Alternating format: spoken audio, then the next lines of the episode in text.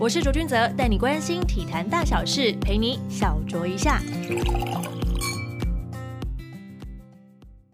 收听小酌一下。今天来到小酌一下的是远在美国刚加盟奥克兰运动家队的投手沙子成，他的经历相当的特别哦。国中小呢就是就读没有棒球科班体系的一般学校，到了高中的时候才转学到彰化艺术中学。虽然是科班训练，但也不是大家印象当中那些传统的棒球强权。但大沙却能在这样的成长经历之下获得运动家队的青睐，非常的不容易，获得了旅外的球约。这一集呢，就来和大沙聊。聊这段旅程，还有现在在美国的生活。欢迎沙子成。嗨，大家好，我是沙子成。大沙，我们先从你接触棒球的起点开始来聊好了，因为你最近也才刚去美国，就一个多月的时间嘛。待会我们来聊聊一下你的心情转折如何。但要从小学开始聊起，我就会想到先前有些报道，就是说，其实打棒球这件事情是爸爸先开始给你跟弟弟这样的想法的，是这样子吗？嗯，没错。为什么会接触到棒球？就是因为我爸爸以前会先打垒球，然后假日时间就会带着我跟弟弟去看他打球，然后我们两个就在旁边玩，然后因此接触到棒球这项运动。哦，就说起来，爸爸也是喜欢棒球的球迷，所以他是支持哪一队呢？哪一队哦？他其实没有支持哪一队。自从我跟我弟接触到棒球这一块运动，那我们就会开始看直棒。那以前我很喜欢蓝色。然后拉米狗就是蓝色，然后我们就是哎，跟爸爸说我要喜欢这一队，然后假日就会带我们去桃园棒球场看比赛，就渐渐的成为一个就是家庭的休闲娱乐。嗯哼，既然是以颜色来取决于要不要喜欢一支球队，小时候是这样子，然后就渐渐的一直支持到现在。对，小孩子的时候是蛮单纯的，不过那个时候蛮特别的地方的是，因为就是爸爸问了你们要不要打棒球这件事情啊，然后他也非常的。热情跟热心，跟一群就非常热血的家长，就把学校地下室改为室内棒球场。因为我们知道说，学校它的一些硬体设备是有限的嘛，然后除非真的是有一些经费啊等等，才有办法去做这些改建。所以当时你们的训练方式是怎么样去进行的呢？那时候是社团性质，国小以练球时间的话，可能就是一个礼拜会练两次，好像社团的时间。然后课后时间，大家会一起去玩球、操作这样子。嗯，所以算是一个礼拜两次，所以会有专业的教练来指导你们吗？那时候就是会请那种职棒退役的教练来来教我们，然后有时候我爸自己也会下去教球，这样陪大家玩。哦，所以还是以玩乐性质让大家开心打球这样子为主。对，然后我们会报很多比赛，然后大家一起去打，这样。嗯哼。不过那个时候，在你接触棒球之前，其实你已经有其他的就是体育的爱好，就是足球这件事情，也曾经就成为五人制足球就是国家队培训选手的这样子，其实有出现过这样的机会了。不过怎么会可以到培训队这样子的层级不简单？但为什么会放弃足球而改追求棒球呢？那时候其实要放弃足球，其实自己心里也蛮呃，就是蛮舍不得的，因为足球也是我在国小阶段蛮喜欢的运动。那那时候因为要升国中，所以跟爸爸讨论说：“哎，如果到时候想要继续发展的话，呃，棒球在台湾就是发展性会比较高。”嗯哼，然后就做了这项选择。所以你们那个时候其实已经讨论到，可能十年、二十年之后，如果你要想要继续从事这项体育运动的话，有没有未来性这样子吗？对，然后台湾的棒球又是比较名列前茅的，足足球的话相对就是比较困难一点。嗯哼，那时候的想法是这样。哦，所以那个时候你在国小毕业之后没有直接报考体育班，也是这样子的考量吗？就是因为其实说实在，虽然说棒球大家都说是台湾的国球，但现在职棒的环境也是走了三十四年的时间，可是也没有让你下定决心说好我要去打棒球，那我就要走科班这条路，就直接去报考体育班。你反而是选择就是棒球社团的一般国中。呃，其实我国一的时候是先读比较升学名校的那个金华国中，然后我就读了半个学期。其实我就有跟我爸爸说，我想要去打棒球，看可不可以让我去打体育班。那那时候，其实我爸也跟我聊了很多，然后就是晚上有就是小开会一下，就问一下我心里的想法之类的。嗯哼，然后那时候就聊到后面，发现说，如果先这么早就先把这一项运动绑死的话，感觉会牺牲掉很多东西。然后那时候那时候的我就不想要变成这样，然后有可能棒球会因此就不好玩了。嗯哼，对，然后那时候就想说，哦，那不然就先好好的读书，那以后真的有机会，然后身体长起来再去挑战也不迟。那时候想法是这样。所以你在跟爸爸做这些讨论之前，其实你没有实际上去了解那些从科班打上来的那些棒球选手，对不对？所以你其实不太知道他们生活会是怎么样子的。对，那时候完全就是不了解概念。体育班的生态长什么样子。对，然后那时候也一直问，因为那时候可能会害怕说，如果我这么早决定了棒球，那我以后没有了棒球，那我还能做什么？那时候也有考虑到这一项因素在。因为我我我我相当好奇的是，在你们那个家那次的家庭会议当中，就是爸爸有没有说出什么比较像是诱导型的，就说引领你去思考另外一个方向，说其实读书还有更多的可能性啊，等等，有点像是有点劝退你的那种感觉，有吗？我觉得可能有那么一点点，但是他蛮尊重我的想法的。就是虽然是这样讨论，但是最后的抉择抉择权都在我手上。对对，他就不会有那种硬性的规定之类的。嗯哼，对，那时候没有国一，没有转成，结果国二去考了重庆国中体育班，呃，我爸就让我去尝试看看，结果就是名额已经满了，我也进不去，然后就选择转学到社团性质的和平高中国中部，也是有球打，但是就不是科班的，对。嗯哼，你那个时候在国中时期的，就是课业成绩算是如何呢？你自己评价的话，以在国中阶段，我觉得算是中中间后面一点点，我的成哦绩。对对对，但是但是没有就是落下你的课业就对了，就是还是有都有在跟上。虽然说你很喜欢打棒球这件事情，对。然后国一的话会比较没有信心一点，因为大家的读书实力都蛮强，怎么考都是考在后半段。毕竟你是在升学学校，那压力应该蛮大的。那时候每天的压力是还蛮大，就是早上考试，然后晚上留下来又要考试，这样。那时候会很想逃跑，去找棒球这件事情，会不会有一种逃避的心情？那时候老实说，有一点会有一点这种逃避心态出现。嗯，就是想要去找我哎熟悉的棒球，那这样我可能就不用读书了。而且也比较有信心。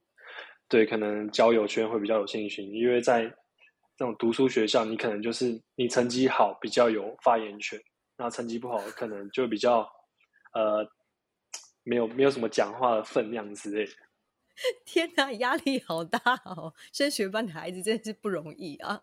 不过你后来到了高中之后呢，其实也跟家人讨论完，确定要继续走棒球这一条路，所以才会到科班体系的彰化艺术中学嘛。那你自己觉得，在进入那样子的环境之后，你有没有觉得跟身边的这些队友们啊相处上吗，或者是生活习惯上面，其实有很大的不同？一开始会充满着问号，因为我还没去读过。但是我进去发现，我过了不久，我就觉得想说，哎，怎么那么多人的性格跟我差不多？这才是你的舒适圈。我就觉得，哎，好像遇到一一群就是很了解我的朋友，就各种共患难啊。然后因为那时候也是收手机，所以大家讲话聊天的机会会很多，所以你会很深入了解到每个人的家庭背景，就是每个人都会有自己的故事这样。等于是找到相同频率的伙伴，在一个圈子里面。对，那你一开始怎么样去适应？因为之前都没有接受过科班的训练，你怎么样去适应他们的强度啊，以及比赛的那些内容？呃，一开始进去，教练也是对我很有耐心，因为他也知道我国中跟人家比就是练习的比较少，所以肌力啊、球技方面都落人家很多。嗯所以一方面也是教练团对我蛮有耐心的，就是一步一步培养，就不会有那种呃揠苗助长的那种情况发生。所以我也是蛮平安的长大，所以我自己都觉得我很幸运这样子。真的，而且你是在一个从非科班然后转到科班的这个转列点过程当中，如果你遇到了非常非常严格的教练的话，你可能会就是就此萌生啊，算了这件事情就不想再继续。但好在你遇到的都是好教练们，刚好也就是从高一开始，你觉得自己的进度应该没有完全跟上，你到什么时候才觉得自己完全跟上了所有队友呢？我觉得我自己开始。可以超过别人的时候，大概是高一快过完的时候，后期的时候。那其实蛮快的耶。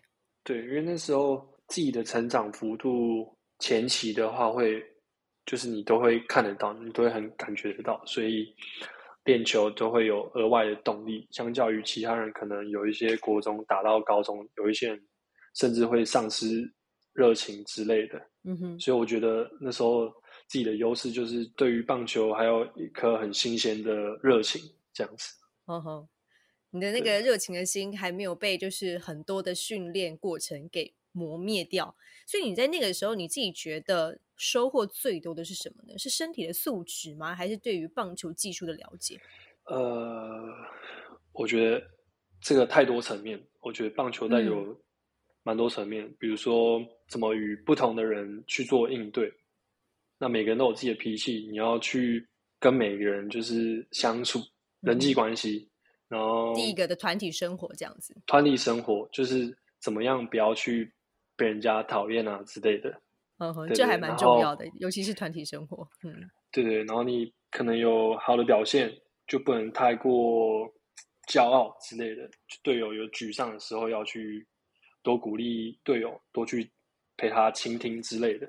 球技方面给我的成长，可能就是让我怎么在很多失败当中去做成长。因为棒球给我高中期间的失败其实蛮多的，但大家看到可能就是，哎，就某几场投的很不错，然后被被报道出来，但是底下藏了很多就大家看不到的那种呃失败跟挫折。嗯哼，对，怎么在就是因为一到五每天都做一样的事情。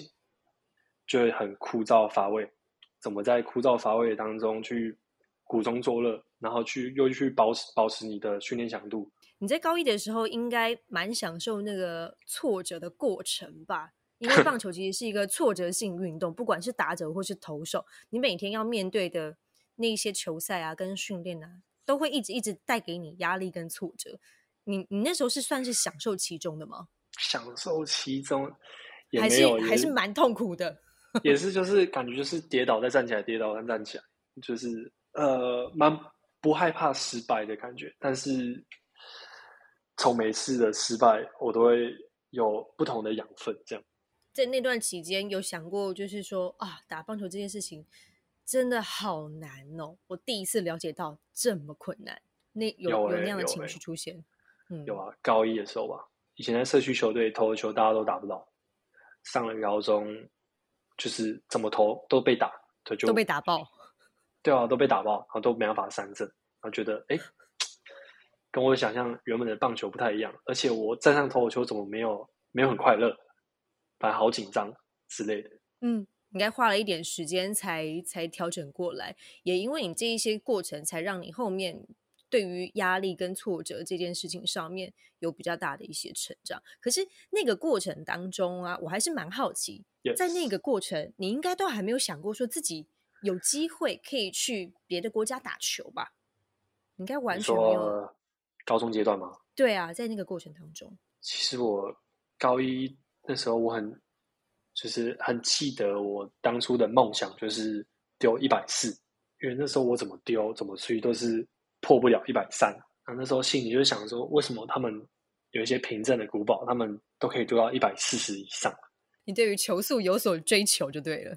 对对，我那时候觉得一百四已经是我的梦想，因为因为很了解自己的实力，不敢想那么远。那时候也有一次去参加 Nike 训练，然后那时候要先写一个梦想，那时候大家都写打直棒，但是我那时候其实不太不太敢写打直棒这个目标，因为我怕写出去可能会被别人笑，所以我就写了哎身体变强壮，然后之类的，就是球球速一百四，球速一百四这样子。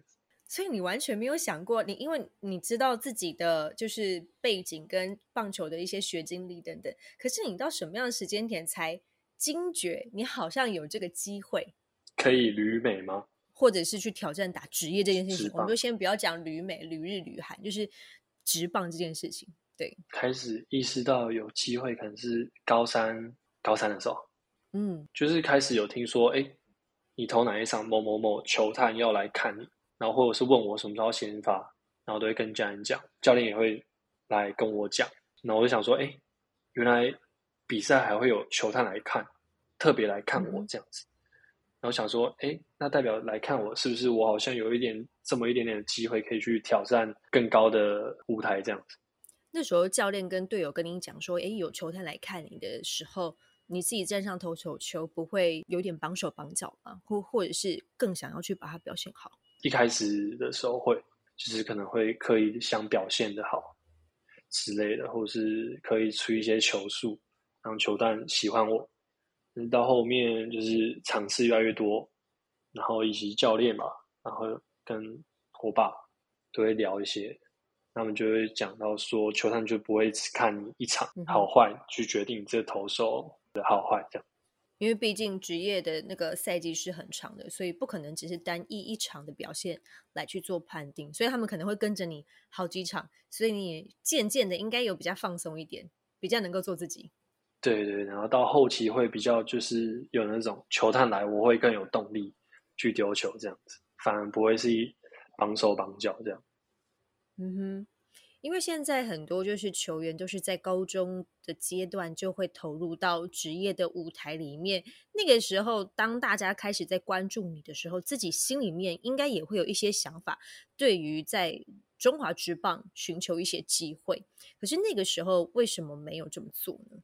到了靠近选秀的时候，其实那时候心里也很想选秀，因为会想说，哇，我感觉好像越来越靠近了，那感觉这是是可以去试试看这机会，但是后面又得知说有国外的球探介入来观察我，然后我就觉得我好像要把握这个机会，就是棒球可以带你到不同国家去探索这世界，让你去不要局限于在跟台湾人竞争。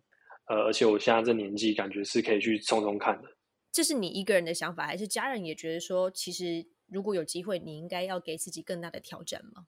我跟我爸的想法会比较一致一点，然后他也觉得说有机会去冲冲看这样子。所以后来就没有报名中华职棒的选秀嘛。然后到这个被运动家球探关注，最后顺利签约的这个过程，其实大家也都很好奇他是怎么样去进展的呢？跟大家分享一下。嗯，他们从什么时候开始注意到你，然后开始有跟你比较深入的一些接触啊？因为他们要了解一个球员，不只是你的球技而已，可能你的就人品啊、个性啊等等的多方面都要有一些涉略。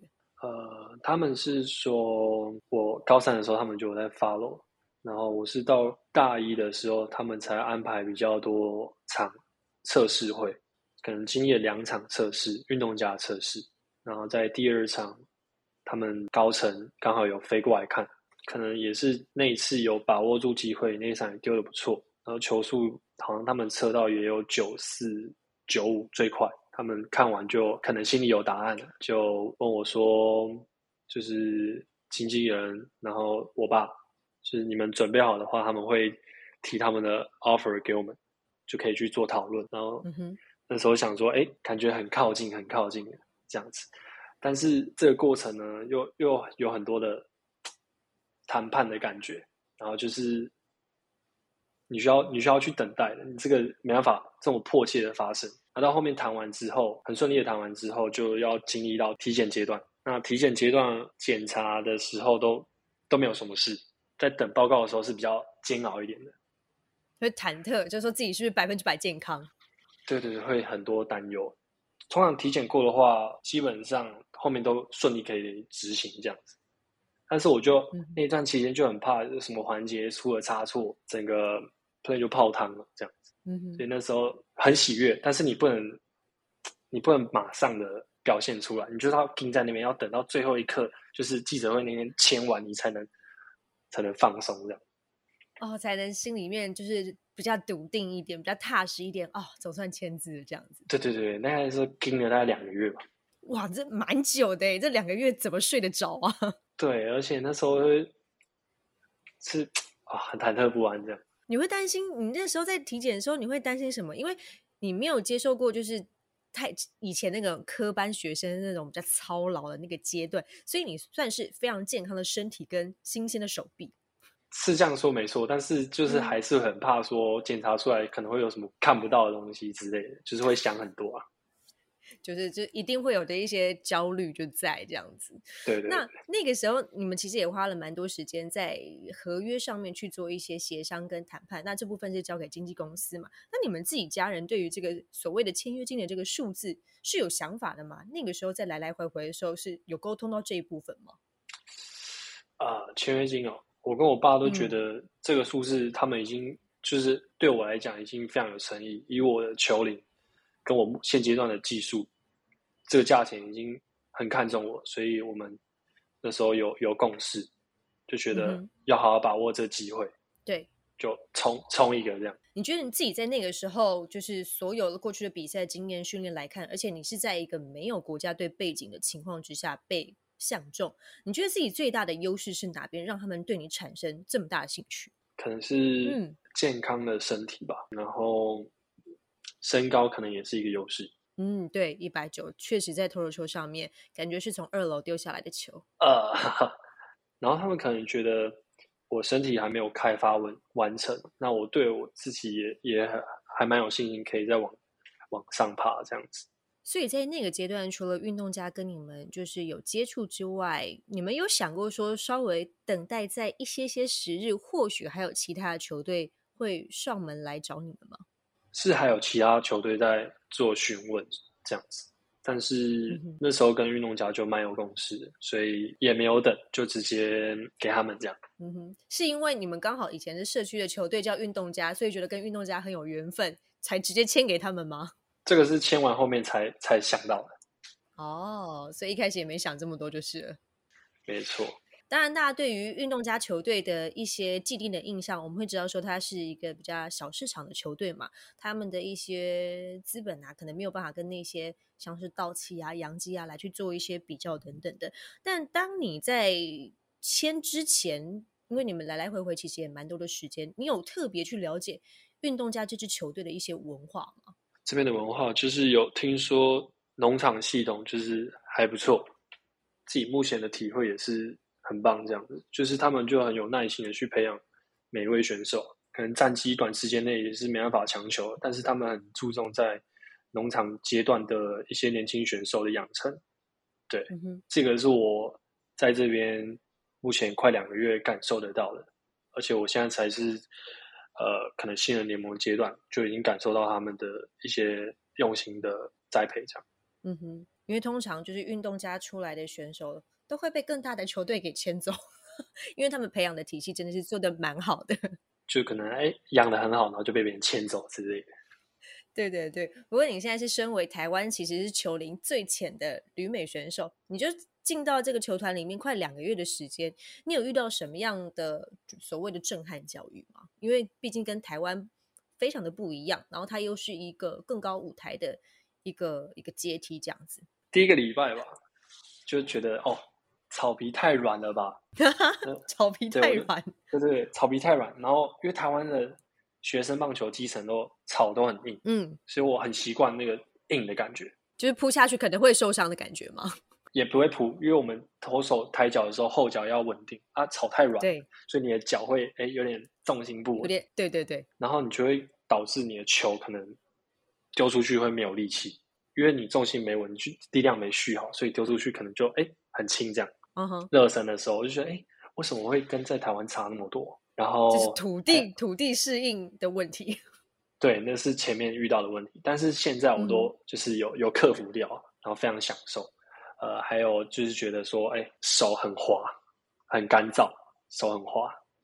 因为气候的关系，对，一直滑掉就爆头。传击球的时候就怕队友会不开心之类的。那在训练上呢，有没有什么不一样的地方？因为他们其实把每位选手都当做是成年人来对待，其实不太会有那种像学生棒球一样会规定你说一定要去做些什么事情啊等等的。还是你们在农场体系里面这样子培养你们，也会这样子要求呢？哦，这我觉得这边很好的点就是，他每前一天晚上都会先把隔天的 schedule 先打出来，那每个选手都自己的职位，捕手、投手、副建组。大家都知道你隔天要去做什么，那他每个时间点都有你该该做的事情，然后这里面可能又有很多弹性所在。嗯哼，所以你现在每天的生活大概是怎么样进行的呢？可以跟大家分享一下。OK，每天其实长得都蛮像的。早上可能就是我六点会起床，他会给拉丁一些选手跟像我们这种台湾选手，先七点半去上英文课。哦。每一到礼拜四都会上英文课，早上的上课时间这样。对，然后结束之后，可能在练习前都会开会，去讲一下昨天如果有比赛一些检讨，或是等一下要练习的一些重点，让大家在精神上可以先开机一下，就是先拟一下，你等一下要怎么做，比较不会绑手绑脚。然后再就是热身阶段，就会有体能教练带着大家一起去热身。然后这一点我就觉得很棒，就是你可以。他们就分工分很细，投手教练就去教球技方面的，体能教练管体能，他们还有呃防护员的设备，照着他们的流程去走，然后在练球，可也不会到很长时间，都是蛮扎实，但是很有效率的。我们会练习到几点？练球的话，可能就是中午前都会结束。对，那如果有打练习赛的话，甚至可能会晚一点，可能会到两点前之类的。嗯哼，反正下午是下午跟晚上时间都是都是没事这样子，都是自由时间可以去做安排跟规划。呃，对的。那你自己都会安排什么节目？像前几个礼拜，就是刚来的前几个礼拜会比较找不到，就是休闲娱乐可以干嘛？那嗯，前阵子就会想到说，哎，我可以。我就跟球队讲说，我想要就是学英文，那球队就帮我安排额外的英文课，所以我礼拜二跟礼拜四，可能我会用下午的时间再去跟线上老师去对话，这样就练习我的英文。但依照你现在的英文程度的话，在训练上跟教练的沟通上是完全没有问题的吗？大部分都听得懂，就比较深入的话，还是要请翻译支援一下。但跟队友之间聊天，什么是完也就完全没问题的吧？